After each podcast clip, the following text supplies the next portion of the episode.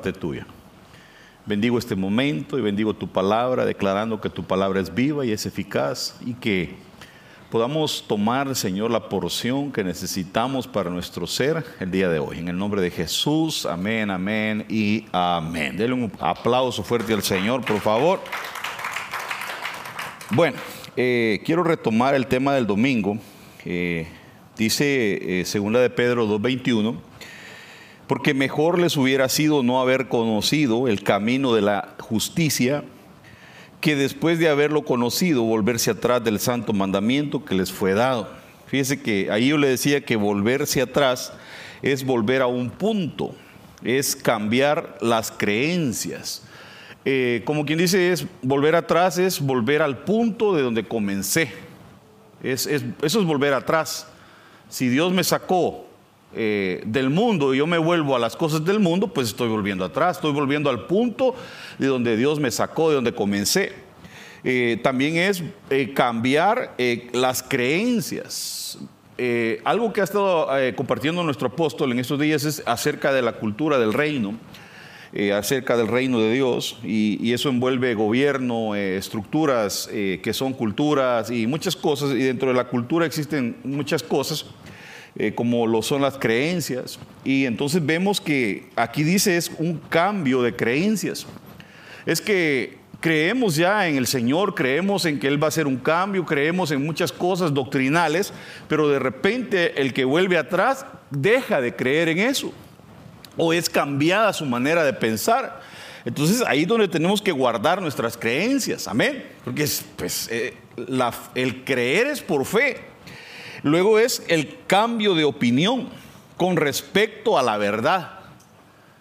Gente que empieza a oponerse a lo que es verdadero y empieza a pensar como él cree que es o como él cree que deberían de ser las cosas. Pero aquí es, eh, volver atrás es un cambio de opinión con respecto a la verdad. Y cuando le dicen que nos dieron el mandamiento, es una orden o prescripción. Yo le decía a usted que este es, dice, los que volvieron atrás del santo mandamiento que les fue dado, de la prescripción que se les había dado, dice ahí. Eh, entonces nosotros tenemos como una prescripción para nuestras vidas y eso yo le decía que es Cristo. Lo que nosotros necesitamos en nuestra vida es a Cristo. Nada más. No, no te cambia nada más. Dentro de la iglesia pueden haber muchas cosas porque es parte de la estructura, pero lo que realmente nos cambia es Cristo, su palabra. Entendiendo que la palabra es Cristo, porque él dijo eh, que él, era él es el verbo, ¿verdad? Él es la palabra, Él es el camino, Él es la verdad, Él es la vida, Él es todo. Entonces, pero, pero no cambia lo demás. Yo no cambio. Mi esposa no cambia a nadie. El que cambia es Cristo. Dígale el que está a su lado o el que está cerca de usted, el que cambia es Cristo. Esa es tu prescripción. Por eso dice, se volvieron atrás del santo mandamiento que se les fue dado. Entonces nosotros, perdón hermanos, cuando estamos solos, tristes, angustiados, en problemas, lo que necesitamos es a Cristo, buscar a Cristo, doblar rodillas y buscarle a Él. Porque las personas muchas veces ponen su confianza en el hombre, pero nosotros como humanos fallamos, pero Cristo no falla. Entonces el mandamiento que se nos fue dado es en el que tenemos que confiar, que es Cristo. Entonces no volvamos atrás. Ahora, mire lo que dice en 2 de Pedro 2.15, solo estoy retomando. Eh, han dejado el camino recto y se han extraviado siguiendo el camino de Balaam, hijo de Beor, el cual amó el premio de la maldad. Entonces note que existen eh, como caminos paralelos que son eh, caminos extraños, caminos no verdaderos, eh, que la persona puede desviarse y decir, me gusta más este camino, yo creo que este es correcto y irse por ahí. La Biblia dice, hay caminos que al hombre le parecen rectos, pero al final son caminos de muerte. Entonces, no porque nos parezcan buenos, son buenos. El verdadero camino es Cristo. Entonces, el camino que tenemos que ir, en el camino que tenemos que ir es Cristo. Él es el camino, le decía yo cuando comencé este tema, es el camino que lleva al Padre, es el único camino, el camino verdadero que lleva al Padre, porque la meta nuestra es el Padre. De nada nos serviría ir por el camino si al final no llegamos al Padre. Fíjese. Entonces mejor vamos bien por el camino, pero hay caminos extraños. Este, este, este dice, dejó el camino recto y se extravió siguiendo el camino de Balaam. Fíjese el camino de Balaam, que es aquellos que aman el premio de la maldad. Aquellos que aman la maldad y se deleitan en la maldad. Se alegran en la maldad. Buscan hacer el mal y se alegran. Yo le decía a usted que hay personas que se alegran de la maldad. Y eso es terrible, hermanos. La crueldad en el último tiempo va a ser difícil. Segunda de Pedro 2.2 dice, y muchos seguirán sus disoluciones por causa de, los, de las cuales el camino de la verdad será blasfemado. blasfemado. O sea, se, volvieron disolutos a hacer lo que ellos quieren hacer. O sea, quieren llamarse hijos de Dios, ovejas del Señor, y, y creer que eh, pues los son, ¿verdad? Y que eh, los está guiando el Señor, pero al, final no los está guiando, son disolutos, hacen lo que quieren. Y eso hace que el camino de la verdad sea blasfemado, porque la, perdón hermano, la gente allá afuera tiene ojos y ve. La gente allá afuera sabe que tú eres hijo de Dios y que eres cristiano y que vas a la iglesia. Usted piensa que no, pero la gente sí sabe. Tus vecinos saben que tú eres cristiano y que vas a la iglesia. Y ellos sí están viendo tu comportamiento, tu manera de ser, tu lenguaje, tus actitudes, todo lo ven. Entonces, hay personas que se vuelven disolutas, y ah, yo hago aquí, yo allá, y toman una actitud arrogante, y eso hace que el camino del Señor sea blasfemado y que la gente diga, no, para ser cristiano como este, mejor no voy a la iglesia. Y entonces se vuelven piedra de tropiezo. Y a veces la gente tiene razón, hermano, que diga yo no voy a la iglesia. Cuando el ver actuar hacia un cristiano no le dan ganas de ir. Pero usted y yo no podemos ser piedra de tropiezo para nadie. Tenemos que aprender a caminar rectamente y no provocar que el camino del Señor sea blasfemado por culpa de nosotros. Amén. Bueno, no, no lo veo muy, muy eh, convencido, pero, pero así dice la Biblia. Esa palabra será blasfemado. Blasfemado es insultar, maldecir o calumniar. Por eso la gente muchas veces maldice las cosas de Dios. Y a veces tienen razón, hermano. Santiago 5:20 dice, sepa que el que haga volver al pecador del error de su camino, salvará de muerte un alma y cubrirá multitud de pecados. Por eso la Biblia dice que el que gana almas es sabio. Fíjese, aquí está envuelto el ministerio evangelístico y el ministerio de la reconciliación, que es aquel que nos encomendaron para, para hacer reconciliar a los hombres con Dios. Entonces, el que hace a un pecador que se arrepienta del pecado, de su error, de su camino en error que iba, entonces lo salva y, mire, de muerte lo salva y él cubre multitud de pecados.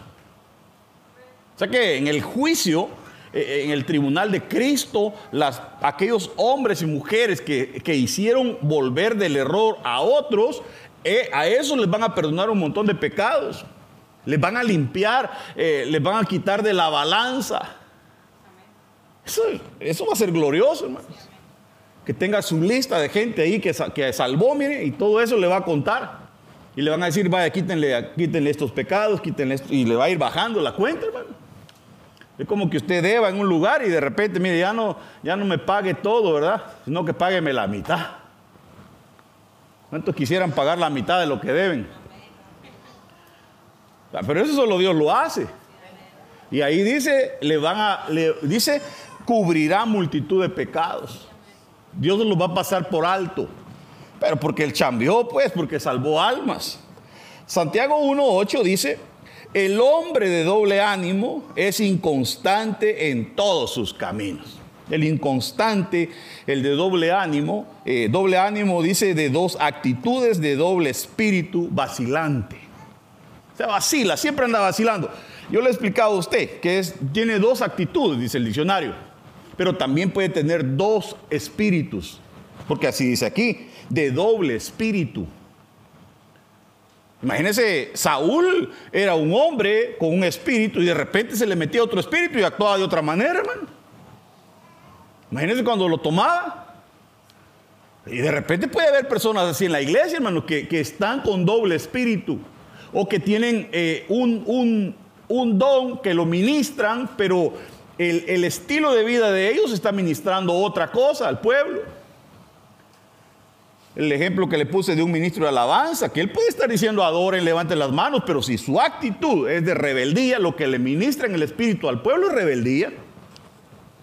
O sea, es difícil la cosa, hermano, porque ¿cómo voy a saber yo? Tengo que estar analizando a la persona constantemente para ver sus actitudes. Y pues esas son bien obvias muchas veces. Entonces, no al doble ánimo, no al doble espíritu.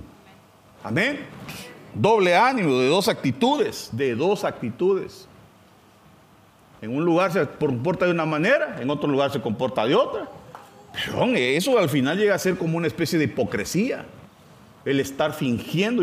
perdón, hermano, nosotros tenemos que ser quienes somos. Pues si de plano tenemos cosas, pues las tenemos y trabajémoslas, pero no finjamos ser una cosa y, realmente somos otra. No podemos ser de doble ánimo, de inconstantes, vacilantes. Bueno, pero eso ya lo habíamos explicado. Ahora mire lo que dice. Y haced sendas derechas para que vuestros pies, eh, para, vuestros pies, para que lo cojo no se salga del camino, sino que sea sanado. Cuando estaba viendo la palabra cojo en el diccionario, y es que es como que eh, no realmente es una persona que, bueno, un cojo, eh, cuando hablamos de una persona es que tiene como un pie más largo que otro, digamos. Pero cuando se habla de eso en lo espiritual, según el diccionario, es que como que en unas áreas creció más. Por ejemplo, un matrimonio que es cojo es cuando uno de los dos está creciendo y el otro se está quedando. Ahí el matrimonio está cojo. Porque si la meta es llegar a ser uno en el matrimonio y solo uno jale y el otro no, está cojeando.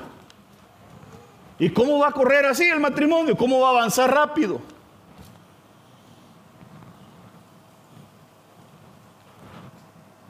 ¿Está despierto? ¿eh? No podemos cojear. Tenemos que llegar a ser uno y caminar y caminar y caminar y correr y correr y correr. No podemos, no puede ir ahí cojeando. Y, entre más crece el otro, el otro más se queda y más, más renco es el matrimonio. No va a avanzar. Porque al final el que va creciendo va a llegar al punto en que o se divide o el otro lo va a detener. No se va a poder desarrollar el ministerio del otro porque lo detuvo la misma pareja. Por eso es que la Biblia dice no se unan en yugo desigual. Y cuando se van a casar uno, mire hermano, no es cristiano, pero yo eso quiero. ya después vienen las consecuencias. Que a veces la fe de la mujer o del hombre, ahí va a cambiar y, va a cambiar y Dios lo va a cambiar y va, me va a apoyar. ¿Y qué si no cambia? ¿Y qué si tenía ministerio? ¿Y qué si se le detuvo y, y se volvió renco el matrimonio y no avanzó? Que el Señor traiga una sanidad, hermano, en el caminar nuestro. Que podamos caminar correctamente. Por eso dice que a, a, vuestros pies para que lo cojo no se salga del camino, porque lo cojo lo que hace es salirse del camino. Entonces no es normal que crezca algo y, y el otro no crezca. O sea, nosotros tenemos que crecer parejos. ¿Cuántos quieren crecer parejos? Estoy hablando en lo espiritual crecer en la palabra, en la oración, crecer en todo, hermano, parejo. Llegar a dar la estatura. Por eso un niño se revisa cuando, tiene sus citas eh, cada cierto tiempo con el patólogo, con quien sea, su médico de cabecera, y lo que hace es que le está haciendo un, eh, examen físico, revisándolo, si está pasado de peso, si está creciendo normalmente, eh, en un chequeo para poderle ayudar al niño por si tiene problemas. Igual en, las cosas de Dios tenemos que estarnos revisando, hermanos constantemente haciéndonos una introspección, estarnos viendo cómo estoy actuando, qué estoy haciendo, será que estoy creciendo, me he detenido, porque podemos estar mal. Puede ser que estamos creciendo mal. Aquí dice, lo cojo se sale del camino. hermano, tenemos que crecer para que no nos salgamos del camino. Pues, el camino es Cristo, de eso estoy hablando. Amén. Para no apartarme de Cristo. Porque ¿qué dice la Biblia? Sin mí, fuera de mí, nada podéis hacer. Le aseguro que usted y yo fuera de Cristo no somos nada, hermanos. No somos nada. Si nos rescataron de las tinieblas, ¿para qué vamos a volver a las tinieblas y alejarnos del Señor? Mire, que el que, el que vuelve atrás completamente, eh, ese ya no tiene salvación. Hay, porque dicen, la salvación no se pierde. Sí, pero se puede entregar. La salvación es un regalo, sí, te lo, te lo dan, lo tomas. Pero ¿y qué si lo entregas? ¿Acaso no dice la Biblia que el Señor Jesús no puede volver a morir? Para aquel que vuelve atrás dice que no queda más que una horrenda expectación de juicio y de furor de la ira de Dios. O sea, no, vamos retrocediendo muchas veces y no nos vamos a dar cuenta hasta que llegamos a ser una persona que entregó su salvación y ya no se puede recuperar. Es delicado, hermano, porque una actitud lleva a otra y a otra. Estudia la vida de Pedro, cómo fue volviendo, volviendo. la cosa es que Dios se le aparece, Jesús se le aparece y se, regresó, pero, pero el tipo había entregado hasta sus ropas ministeriales. Porque la Biblia dice que cuando él estaba en la barca, el, otro discípulo al que Jesús amaba le dijo, es el maestro, le dijo, es el Señor. Y dice que se vistió y se tiró a nadar para salir a la orilla. Entonces estaba sin sus ropas ministeriales había dejado su ministerio, había vuelto a la vida antigua a ser pescador cuando el Señor le dijo, ah, dejen todo lo que están haciendo y síganme porque yo les voy a dar una profesión nueva que es pescador de hombres, les dio un ministerio. Pero ¿qué hizo? Había apostatado de la fe. Se comienza con, con, una cosa, con otra, con otra, y se va decayendo hasta que se vuelve apóstata uno. Es delicado, hermanos. Es delicado, ¿o no? llegar al punto en que negamos al Señor. Bueno, lo bueno que Pedro tuvo solución, pero eh, en nuestro caso yo no sé. Hay personas que pueden llegar a ser apóstatas irreversibles. Ahora dice Hebreos 10, 19, así que hermanos, teniendo libertad para entrar en el lugar santísimo por la sangre de Jesucristo, oiga, por el camino nuevo y vivo que Él nos abrió a través del velo, esto es, de su carne eh, porque Él es el camino, su carne, el sacrificio, eh, Él es el velo que se rasgó y nos dio el acceso al lugar santísimo. Ese es el camino nuevo. Y teniendo un gran sacerdote sobre la casa de Dios, fíjense, acerquémonos con corazón sincero. ¿Cómo se acerca uno al Señor? Con sinceridad. Señor, así estoy, esta es mi condición, eh, así soy, con sinceridad, en plena certidumbre de fe, purificado los corazones de la mala conciencia, fíjense, y lavado los cuerpos con agua pura. Entonces, ese es el camino nuevo. Ahora, dice, eh, dice Hebreos 10.3, 10, 3.10, perdón, a causa de lo cual me disgusté contra esa generación y dije, eh, siempre andan vagando en su corazón y no han conocido mis caminos. ¿Por qué no conocieron los caminos del Señor? Porque andaban vagando en su corazón. Dice que hay personas que pueden estar vagando en su corazón, hermano. O sea, eh, imagínense, eh, dentro de hablando del matrimonio, un hombre que está casado con su mujer, pero que realmente, bueno, ¿Y ahora qué nos están haciendo?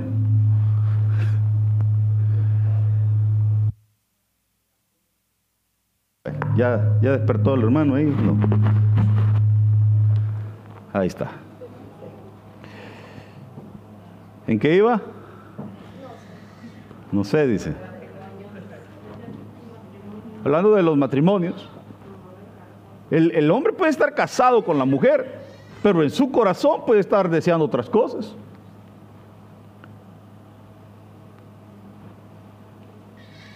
puede estar pensando en alguien más, puede estar enamorado de alguien más.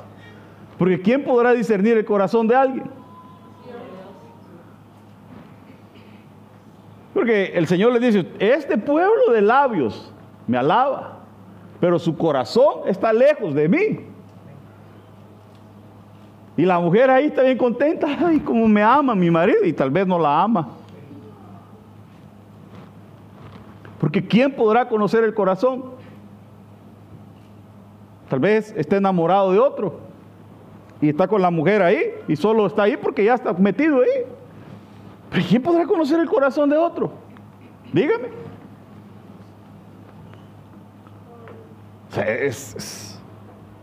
está difícil la cosa, hermano, cuando hablamos del corazón. Porque el corazón a veces puede estar vacilante. Puede ser vacilador el, el corazón. Mire, anda, andan con, eh, dice, y eh, siempre andan vagando en su corazón. que el Señor nos ayude, hermanos. Que nos dé un corazón para amarlo. Bueno, vosotros pues sois el cuerpo de Cristo. ¿Cuántos son el cuerpo de Cristo? Parece que se oye el ruido ahí, no sé si como que se quedó. O seré yo el exagerado en el oído.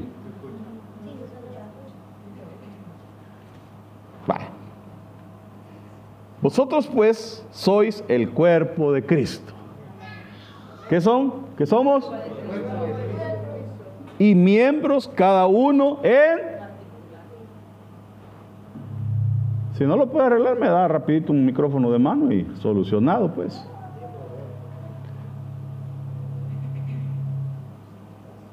¿Qué somos? Somos el cuerpo, eh, la iglesia, la iglesia de Cristo en cualquier parte del mundo, es el cuerpo del Señor, es el cuerpo místico de Cristo. Y dice que cada uno es un cuerpo, un miembro en particular. Cada uno de ustedes es parte del es un miembro que es parte del cuerpo de Cristo.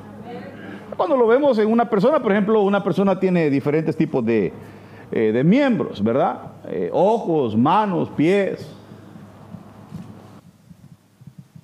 ¿Me oye? Y el sonido sigue ahí.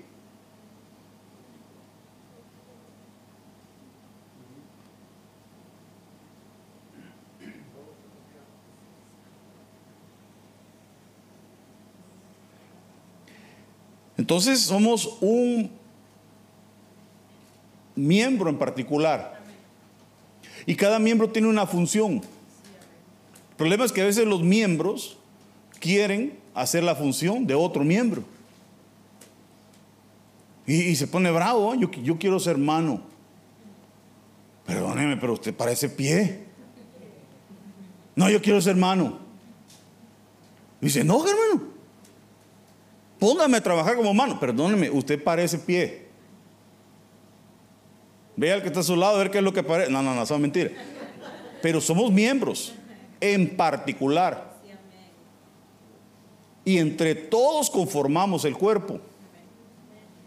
O sea, no porque tu función sea una, vas a despreciar o vas a anhelar la función del otro, ni uno vale más que el otro.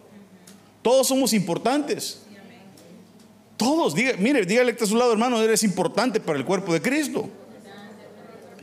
Entonces dice, a unos puso Dios en la iglesia, primeramente como apóstoles, luego puso a los profetas, los terceros los maestros, luego los que hacen milagros. Note que no va diciendo maestros y después eh, pastores y evangelistas sino que dice, puso apóstoles, profetas, maestros, y a otros dice, les dio eh,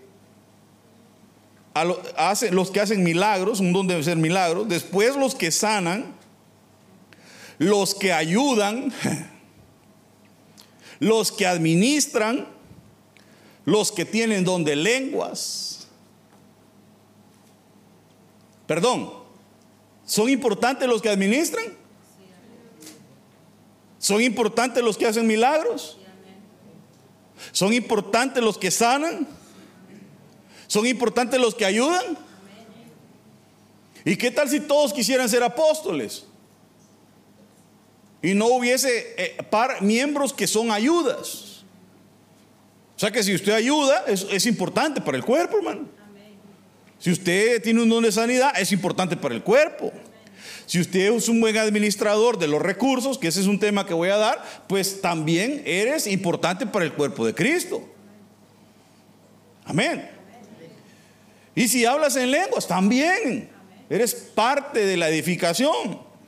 Son todos apóstoles, son todos profetas, todos maestros, hacen todos milagros, tienen todos dones de sanidad, hablan todos lenguas, interpretan todos. Dice, mete un don de interpretación ahí.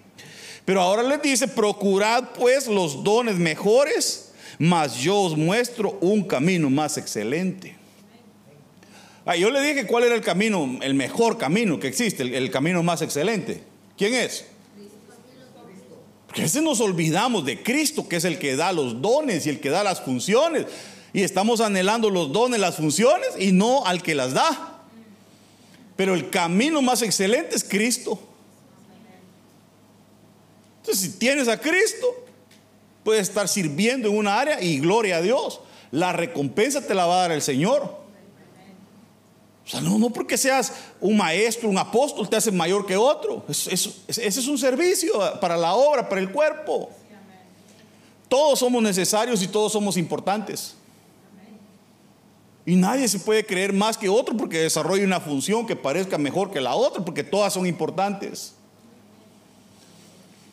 Todos. Pero hay un camino mejor, el excelente, que es Cristo que si buscamos ese camino, hermanos, ese es el, eso es lo excelente, la excelencia. Hechos 24:14 dice, pero esto te confieso, que según el camino que ellos llaman herejía, fíjense, por eso es que hay personas que a los cristianos les llaman herejes, porque ellos le llaman al camino del Señor, le llaman herejía, porque el camino de ellos no es Cristo. Es mentira que dicen todos alabamos al mismo Dios, mentiras. Si no, no le llamaran herejía al camino de que, es Cristo. A veces, me cae mal porque cuando generalizan eh, los términos generalizados de cristiano, el cristianismo en los diccionarios o cuando se habla en general en el mundo, ahí meten, hermano, ahí meten testigos de Jehová, ahí meten católicos, mormones. Cuando dicen cristiano, el cristianismo, meten a todos, hermano, ahí. Solo a los musulmanes los dejan afuera. Y meten sectas, todo, mal, perdón, pero, pero realmente será que ellos creen en Cristo? ¿Será que es el, centro, el, el, camino principal sobre el cual van Cristo? Pero realmente cristianos se les llamó, según la Biblia, ¿en, dónde fue? En Antioquía, ¿no? Por primera vez, no. Se les llamó cristianos, dice. Y, y se les llamó así porque se parecían a Cristo hablaban como Él, actuaban como Él, hacían milagros como Él. O sea, creían en su fe y morían como Cristo murió, se entregaban en los coliseos. Pero ahora se ha degradado ese título de llamarse cristiano. Ahora ser cristiano es... Cualquiera dice que es cristiano, hermano. se hacen virales los videos solo porque un artista, alguien famoso fue a la iglesia. Perdóname, el ir a la iglesia no te cambia. El tener a Cristo te cambia. Hay gente que, mire, hay gente que dicen, por ejemplo, hay un dicho que dicen, fue a la escuela, pero la escuela no pasó por él, sino que él pasó por la escuela. Pero lo importante es que la escuela pase por nosotros y que aprendamos o no. Pero entonces igual necesitamos que Cristo esté en nosotros, no porque vamos a la iglesia ya quiere decir que somos cristianos. El cristiano es aquel que se está llenando del Señor y se parece a Él cada día más. Ahí hasta mal me cayó un video que estaba viendo de un rockero, hermano, que es diabólico. El tipo es, ha sido en contra. y ahí estaba y, ahora ya. Hombre, una cosa bien fea, una mezcla bien fea. Porque para ellos es herejía eso. Le llaman herejía. El Señor nos ayude, ¿verdad? Pero, pero no por eso vamos a abandonar el camino, que es Cristo. Llegó entonces a Éfeso un judío llamado Apolos, natural de Alejandría. Eh, se lo voy a agrandar para que usted lo, lo, pueda leer mejor. Natural de Alejandría, varón elocuente y poderoso en las escrituras. ¿Cómo era este hombre? Apolos era, era cosa seria, hermano. El tipo era elocuente en, lo que enseñaba. Este, había sido instruido en el camino del Señor y siendo de espíritu fervoroso, hablaba y enseñaba diligentemente lo concerniente al Señor, aunque solamente conocía el bautismo de Juan. Fíjense que ni siquiera conocía el bautismo de Cristo todavía. Y, así predicaba el tipo y era elocuente, pero todavía como que no se había actualizado. Pero sí había sido instruido en las cosas de Dios. Vale. Y comenzó a hablar con denuedo en la sinagoga, pero cuando le oyeron Priscila y Aquila, lo, le tomaron aparte y le expusieron más exactamente el camino de Dios. O sea, eh, Dios como que usa muchas veces iglesias para meternos en el camino, pero llega un momento en que el Señor te va a llevar a un nivel mayor de conocimiento, de revelación. O sea, no digo que las iglesias, todas las iglesias son malas.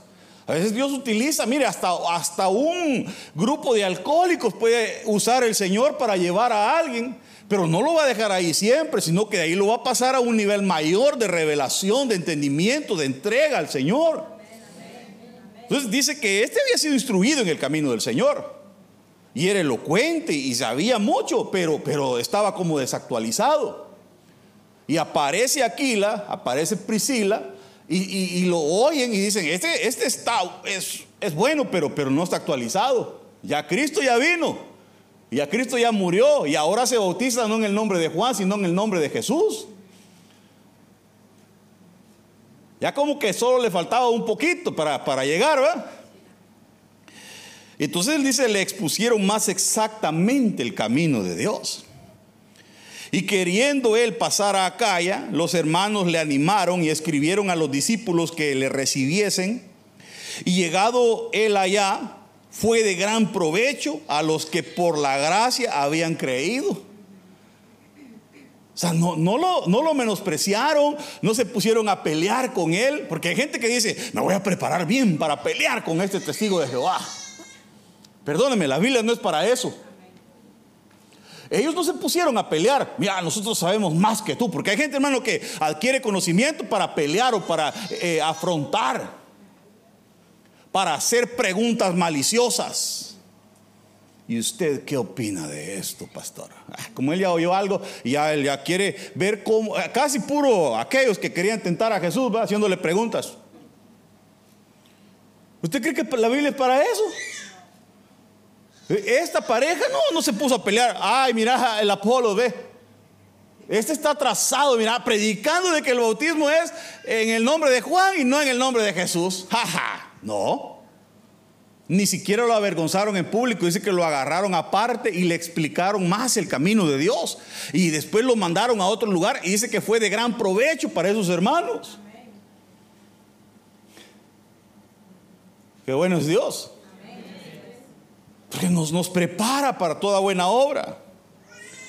Porque con gran vehemencia refutaba públicamente a los judíos demostrando por las escrituras que Jesús era el Cristo.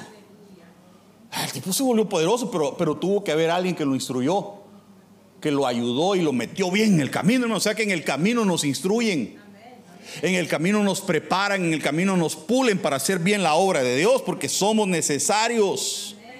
Fue instruido en el camino, en el camino de Dios nos instruyen. Entonces, perdóneme, no se enoje cuando lo instruyan. Porque hay gente que quiere ir en el camino de Dios, pero no quiere que lo instruyan. No quiere que le llamen la atención, no quiere que lo disciplinen, no quiere que lo exhorten, nada quiere, solo quiere caminar a su antojo. Pero necesitamos la instrucción de Dios. Si no, entonces ¿para qué es Dios nuestro Padre? Si dice que todo aquel que participa de la disciplina, ese es hijo de Dios. Si no participa, no es hijo. No, no quieren muchas veces. Pero aquí él lo llamaron, lo instruyeron. ¿Acaso usted no instruye a sus hijos? ¿Acaso usted no instruye a sus hijos y les dice, mira, esto, esto no se hace, esto es malo porque usted quiere el bien para ellos? Pero lo mismo hace Dios. Entonces, perdón, en el camino no se instruyen. ¿Cómo sé que voy en el camino correcto? Es cuando hay instrucción. Es cuando me dicen, se va saliendo. métase. Que el Señor nos dé instrucción. Dijo, oh, lleno de todo engaño y de toda maldad, hijo del diablo. ¿Cómo le, cómo le dijeron? Enemigo de toda justicia. Fíjese, era enemigo de que se haga la justicia. ¿No cesarás de trastornar los caminos rectos del Señor? Siempre va a haber alguien que quiere trastornar el camino de Dios. Y esos son enemigos. Bueno, voy rápido porque el tiempo no para, el reloj.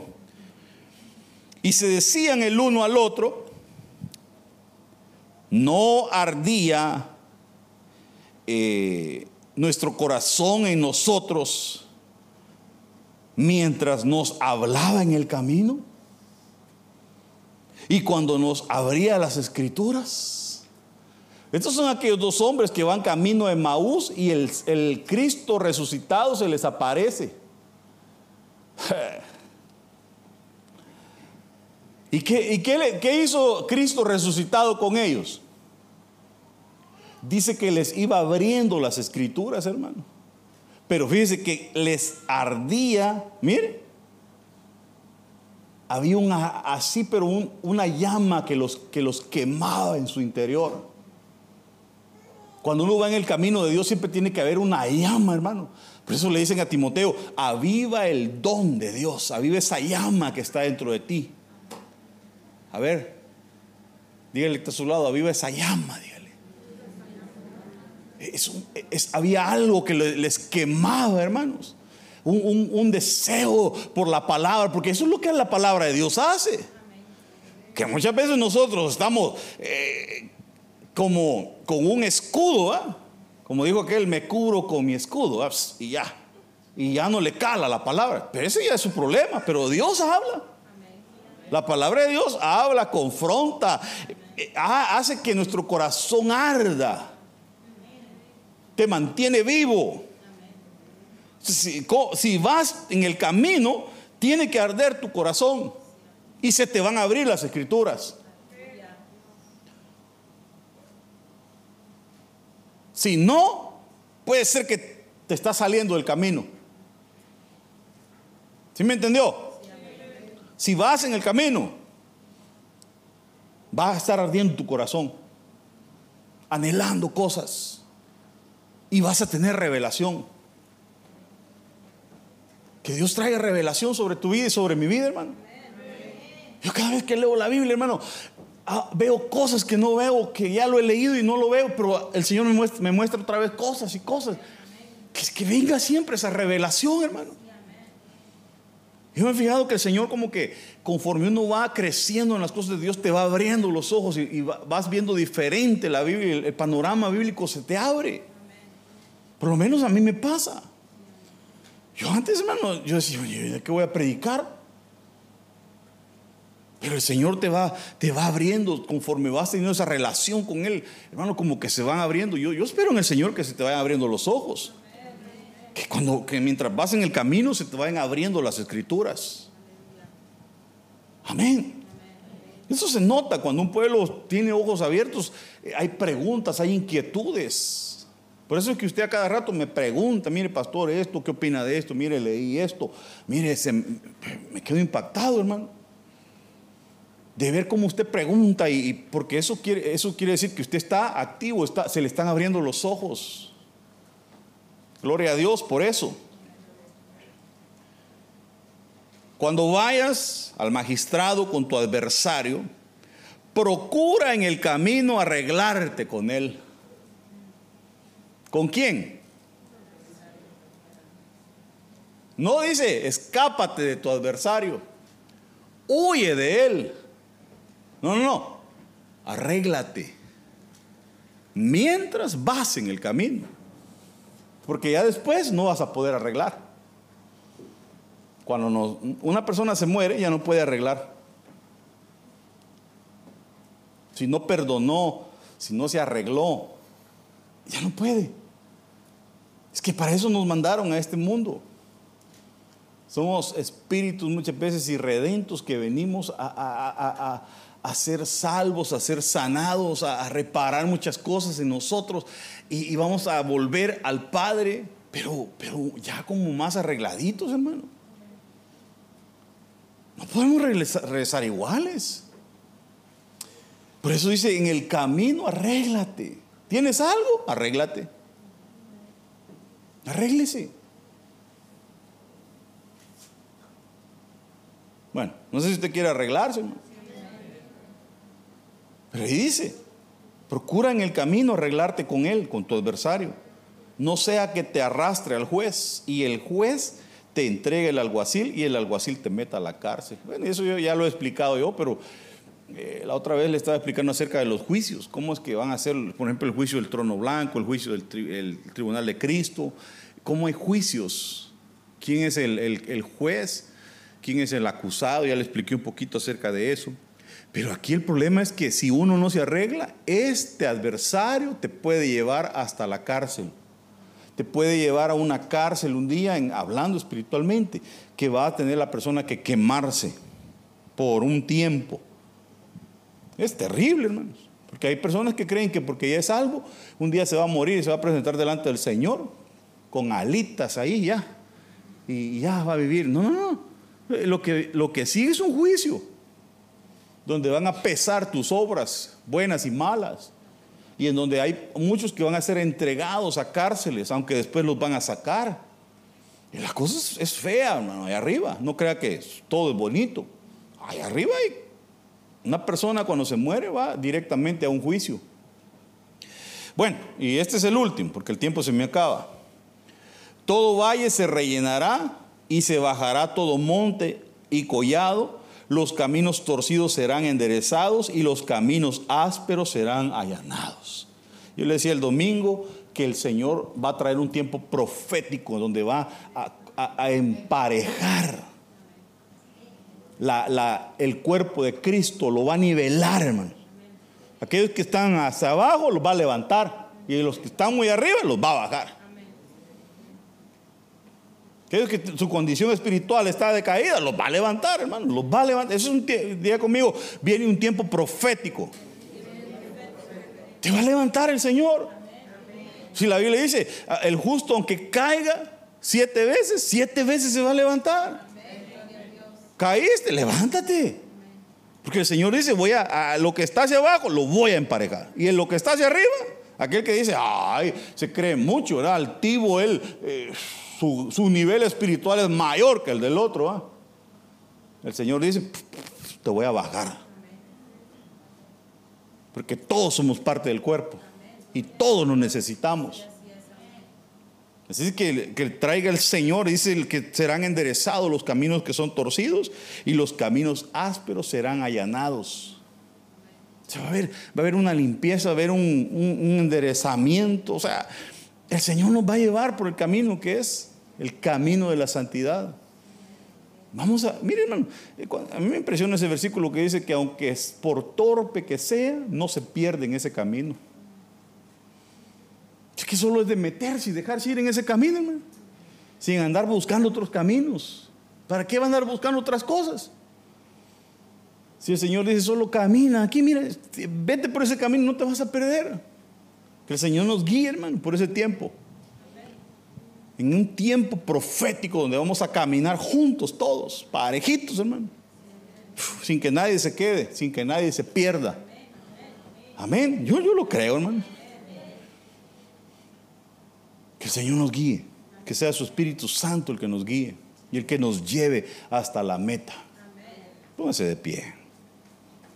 Oremos, oremos. Padre amado, te suplico, Señor, que nos ayudes para entender, Señor, el tiempo en que estamos viviendo. Muchas veces, Señor, no entendemos que se aproximan cosas buenas, Señor, pero nos hemos descuidado, Señor, muchas veces. Nos hemos alejado de tu presencia. Hemos dejado de anhelar, Señor. Trae, Señor, un avivamiento en nuestros corazones. Trae un despertar en nuestras vidas, Señor. Yo quiero más de ti, Señor. Yo quiero acercarme más y conocerte más, Señor. Y caminar por ese sendero, Señor, donde tú vas con nosotros, donde tú vas delante de nosotros, en donde tú vas abriendo caminos, en donde tú vas peleando, Señor, como un poderoso gigante. Así como el pueblo de Israel caminó por el desierto llevando esa arca, Señor, al frente, que era lo que los guiaba, bajo una cobertura, bajo ese manto de protección. Así, Señor, llévanos por esta vida, Señor, que muchas veces es un desierto, pero que al final, Señor, entraremos en tu gloria, que es la tierra prometida. Haz que todo lo que escojo, Señor, se empareje. Haz, Señor, que ese milagro suceda, Señor. Trae un despertar en las familias, en los matrimonios. En el nombre de Jesús te lo estoy suplicando, Señor. Ministra la unidad, ministra, Señor, un espíritu afable, Señor, para hacer tu obra. Que entendamos, Señor, que cada uno somos especiales en lo que hacemos. Y que al final, Señor, eres tú quien recompensa. Todos somos necesarios en tu cuerpo, Señor.